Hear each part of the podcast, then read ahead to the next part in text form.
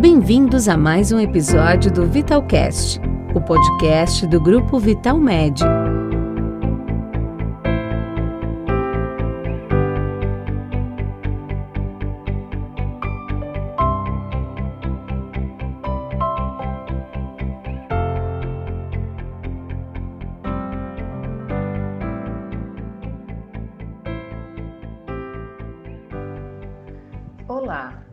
Sandra Cavalcante, sou médica do Plano Ambulatorial Boa Saúde, Grupo Vital Med, e gostaria de falar com vocês sobre a importância da prevenção da obesidade e os males que o peso acima do normal podem causar. Lembrando que no dia 11 de outubro estaremos comemorando duplamente o Dia Mundial da Obesidade e o Dia Nacional de Prevenção da Obesidade. A obesidade é uma doença crônica que se caracteriza principalmente pelo acúmulo excessivo de gordura corporal. O número de pessoas obesas tem crescido rapidamente em todo o mundo, tornando a doença um problema de saúde pública. Para se ter uma ideia sobre a gravidade da situação atual, no Brasil existem mais de 20 milhões de indivíduos obesos. Na população adulta, cerca de 12,5% dos homens e 16,9% das mulheres apresentam obesidade e cerca de 50% têm excesso de peso ou sobrepeso, situação anterior à obesidade propriamente dita. Nos Estados Unidos, os números são muito mais alarmantes e assustadores, onde 64,5% da população adulta está acima do peso, sendo que quase a metade é considerada obesa. A principal causa da obesidade é a ingesta excessiva de alimentos ou uma alimentação inadequada com combinações de elevado teor calórico, ricas em gordura e carboidratos. Para manter o peso ideal, é preciso que haja um equilíbrio entre a quantidade de calorias ingeridas e a energia gasta ao longo do dia. Quando há abundância na ingesta de alimentos e baixa atividade energética, existe o acúmulo de gordura. Por isso, o sedentarismo é o segundo fator importante que contribui para a obesidade. Além disso, existem os fatores genéticos em que uma pessoa pode herdar a disposição para ser obesa, ter um metabolismo mais lento, o que facilita o acúmulo de gorduras e dificulta o emagrecimento, ou ter um aumento de peso por conta das oscilações hormonais, como ocorre nos casos dos distúrbios da tireoide e no climatério, onde as mulheres enfrentam uma diminuição dos níveis dos hormônios ovarianos. Também existe uma influência dos fatores psicológicos, quando o estresse ou as frustrações desencadeiam crises de compulsão alimentar. Não é verdade que o ganho de peso está atrelado isoladamente ao estresse, como muitas pessoas costumam relatar, mas sim ao fato do estresse induzir a um aumento da ingesta alimentar, como uma forma de compensação, onde os alimentos que causam maior saciedade são aqueles pouco nutritivos. O acúmulo de gordura é um indício de obesidade, além do ganho ponderal observado na balança e nas roupas apertadas.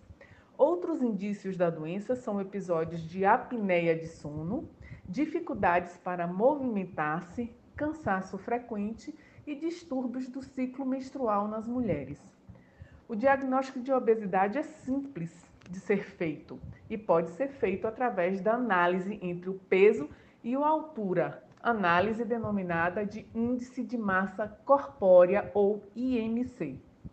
O IMC é calculado dividindo o peso pela altura ao quadrado.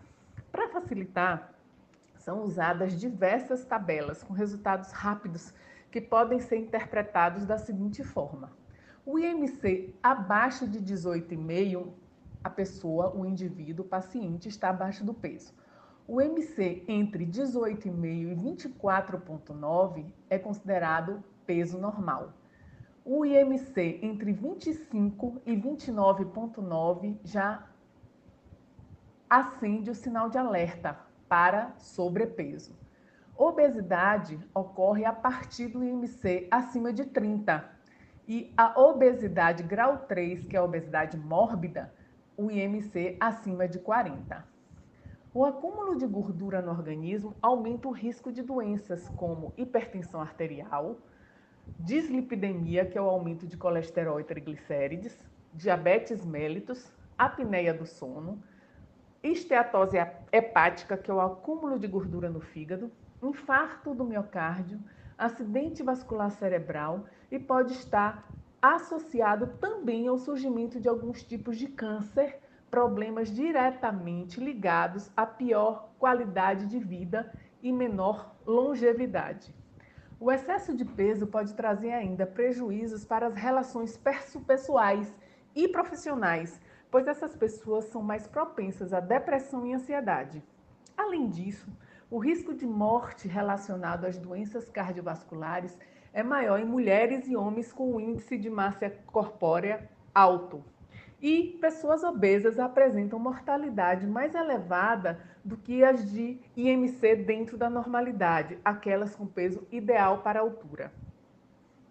Outro dado importante para o segmento e tratamento da obesidade é a avaliação da circunferência abdominal de acordo com a OMS, Organização Mundial de Saúde, a cintura não pode ultrapassar 102 centímetros nos homens e 88 centímetros, centímetros nas mulheres.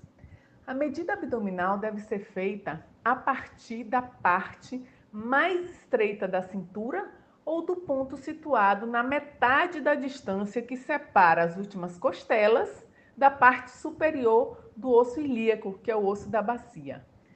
A taxa de mortalidade e doenças relacionadas ao coração em homens e mulheres está ligada à medida da circunferência abdominal, sendo piores à medida que o indivíduo se afasta dos índices preconizados como normais. A melhor forma de tratar a obesidade é adotando mudanças no estilo de vida, com uma dieta menos calórica, aliada a um programa de exercícios físicos sempre sob a supervisão de um profissional da área de educação física. Também pode ser feito uso de medicamentos, desde controlar dores de apetite até os que reduzem a absorção de gordura pelo organismo. Também sob orientação de profissional qualificado, no caso específico, o médico endocrinologista.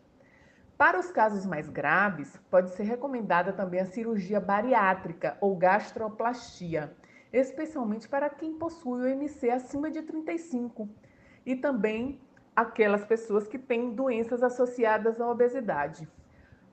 A gastroplastia ou cirurgia bariátrica é indicada para os pacientes também com MC acima de 40 que não conseguem emagrecer com outros tratamentos. Em todos os casos, o acompanhamento médico regular é fundamental.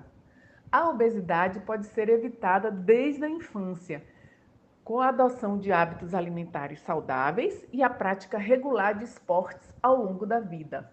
Existem evidências científicas claras de que relacionar a prática de atividade física moderada à dieta equilibrada pode influenciar significativamente em alterações metabólicas capazes até de combater doenças como diabetes, hipertensão arterial infartos e AVCs.